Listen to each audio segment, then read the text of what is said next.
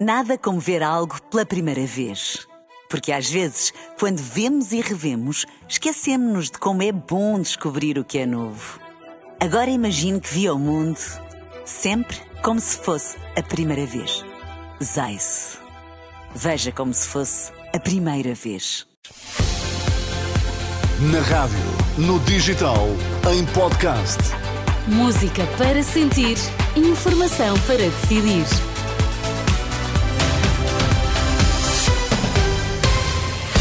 Vamos às notícias. Sérgio Costa, bom dia, bom, Bom ano. dia. Vamos aos destaques. Retirados passageiros do avião destruído pelas chamas no Aeroporto Internacional de Tóquio. Mais de metade das ligações ferroviárias suprimidas até às 8 da manhã. Vamos lá, edição das 10 com o Sérgio Costa. Retirados em segurança os cerca de 360 passageiros do avião destruído pelas chamas no Aeroporto Internacional de Tóquio. Uma colisão no momento da aterragem terá estado na origem da explosão, seguida de incêndio.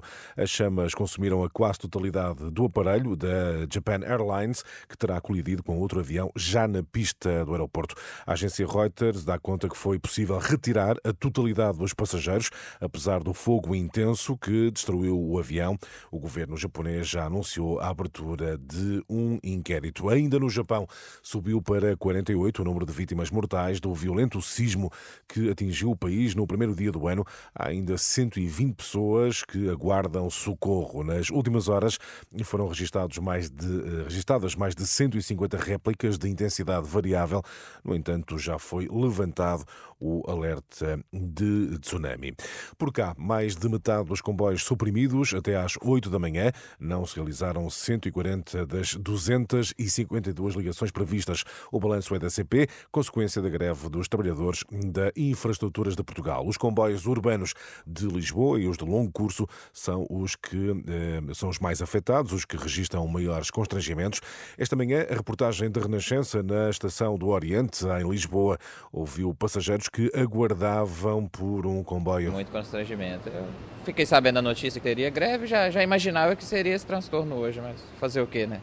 Sim, eu preciso ir para Sintra e agora eu não, não tenho nem ah, horário para poder chegar no meu trabalho. E agora, como é que vai fazer? Vou ter que esperar, não tem jeito. Precisávamos de uma alternativa, pelo menos. Passageiros da CP ouvidos pela jornalista Carla Fino. Operação Natal e Ano Novo, cinco mortos, 14 feridos graves durante quatro dias da operação. Balanço feito pela capitão Lígia Santos da Guarda Nacional Republicana. Entre o dia 29 de dezembro e dia 1 de janeiro, temos já registro de 661 acidentes, dos quais resultaram 5 vítimas mortais, 14 feridos graves e 155 feridos leves. Temos também ainda o registro de mais de 34.500 condutores fiscalizados, destes 692 conduziam com excesso de álcool e destes 245 foram detidos por conduzirem com uma taxa crime. Foram também ainda detidas 103 pessoas por conduzirem sem habilitação.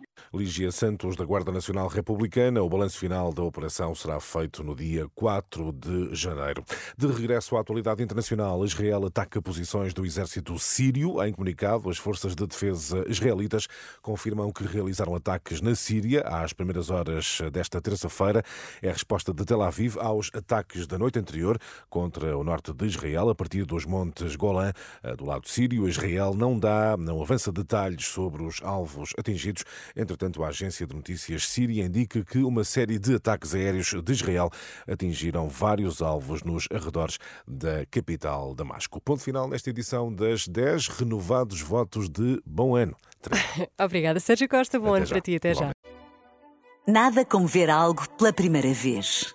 Porque às vezes, quando vemos e revemos, esquecemos-nos de como é bom descobrir o que é novo. Agora imagine que viu o mundo sempre como se fosse a primeira vez. Zais. Veja como se fosse a primeira vez.